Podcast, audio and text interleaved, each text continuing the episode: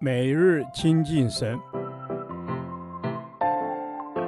唯喜爱耶和华的律法，昼夜思想，这人便为有福。但愿今天你能够从神的话语里面亲近他，得着亮光。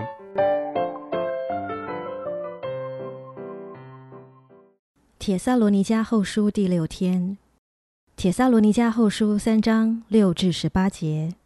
榜样与权柄。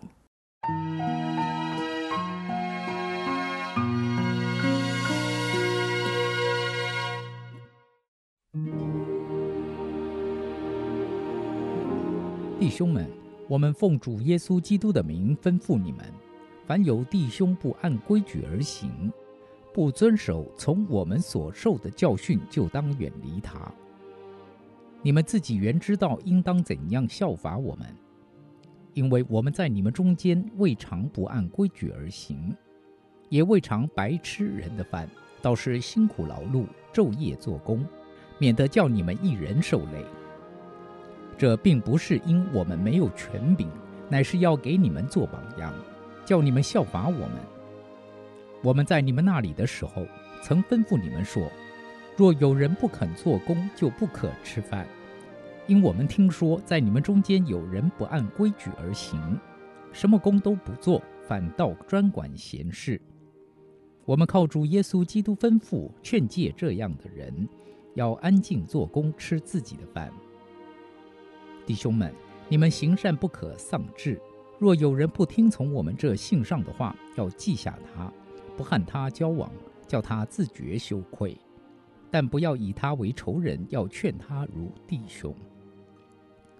愿赐平安的主随时随事亲自给你们平安。愿主常与你们众人同在。我保罗亲笔问你们安，凡我的信都以此为记。我的笔迹就是这样。愿我们主耶稣基督的恩常与你们众人同在。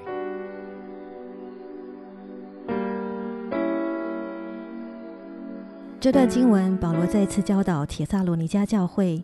应该如何处理教会中一些不守规矩、不守教训的人？特别是他们当中有些人会以“主快来”作为借口，而不工作、白吃饭。故保罗教导他们要运用主耶稣给教会的权柄，把这样的人赶出教会，远离他们，不与他们交往。目的如同第十四节所说的，是为了让他们自觉羞愧。也就是要他们悔改认罪，教会才能重新接纳他们。在此，我们看见教会虽然是一个讲爱、讲恩典的地方，但神也给教会权柄来惩戒不守规矩的人，免得有人糟蹋恩典。虽然教会是讲爱的地方，却不可滥用爱心，并且为了维持教会的见证及圣洁，就不可容让不守规矩的人继续行恶。第十五节提到，但不要以他为仇人，要劝他如弟兄。这就让我们看见，从教会整体而言，应当惩戒不守规矩的人，把那些不愿悔改的人赶出教会。但从个人而言，没有一个人是我们要把他赶出我们心中的。我们仍然应当继续挽回他。我们的教会是如此行吗？但愿每个属神的教会都是充满爱心又圣洁的教会。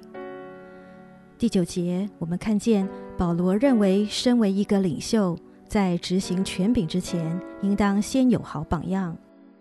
一方面有好榜样，执行权柄时才能让人接受；另一方面，有好榜样，人才会被影响、被感染，才能真正改变别人的生命、价值观及行为模式。但愿我们都成为一群以榜样来发挥影响力、带动别人的人。主啊，让我们的教会有智慧及爱心来面对一些不守规矩的人，好让教会能保守圣洁。更求你让我能用实际的生活、生命的榜样来影响及感染周遭接触的每一个人。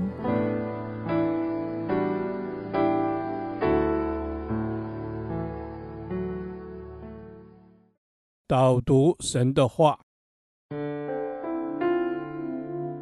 铁萨罗尼迦后书》三章八到九节，也未尝白吃人的饭，倒是辛苦劳碌，昼夜做工，免得叫你们一人受累。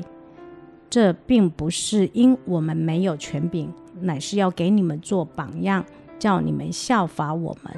阿门。是的，主耶稣，谢谢你帮助我们成为一个有榜样的基督徒，来效法保罗，要辛勤做工，不要成为别人的负担，不要拖累别人，要遵行主的教导，不要成为游手好闲的人。阿门。是的，主，我要遵行你的教导。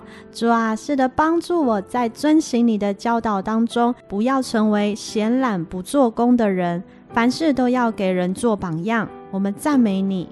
阿门。是的，主啊，帮助我们凡事都能够成为榜样，让我们真知道所有的权柄乃是出于你的。谢谢你赐给我们权柄。帮助我知道，权柄最大的就是爱和榜样而已。感谢赞美主，阿门。是的，主，权柄最大的就是爱和榜样。主耶稣，谢谢你拣选我们，赐给我们权柄，帮助我们可以行在你的旨意当中，活出爱与榜样来。我们要效法基督耶稣在世上的样子。感谢赞美主，你就是我们最大的榜样。阿门。是的，主，你就是最好的榜样，所以我们要效法你，我们这一生都要来效法你。感谢主，我们凡事都要以身作则，给人做榜样。主啊，我们若有权柄，就不滥用权柄来使唤别人。我真要知道，权柄是要用来帮助人，或是成全别人的。求主你帮助我，感谢你。阿门。是的，权柄就是要来祝福别人或是成全别人的。主耶稣，我也要殷勤工作，求你让我有一颗体恤别人的心，让我不要是拖累别人的人，凡事都要给人做榜样。奉主耶稣基督的名祷告，阿门。耶和华，你的话安定在天，直到永远。愿神祝福我们。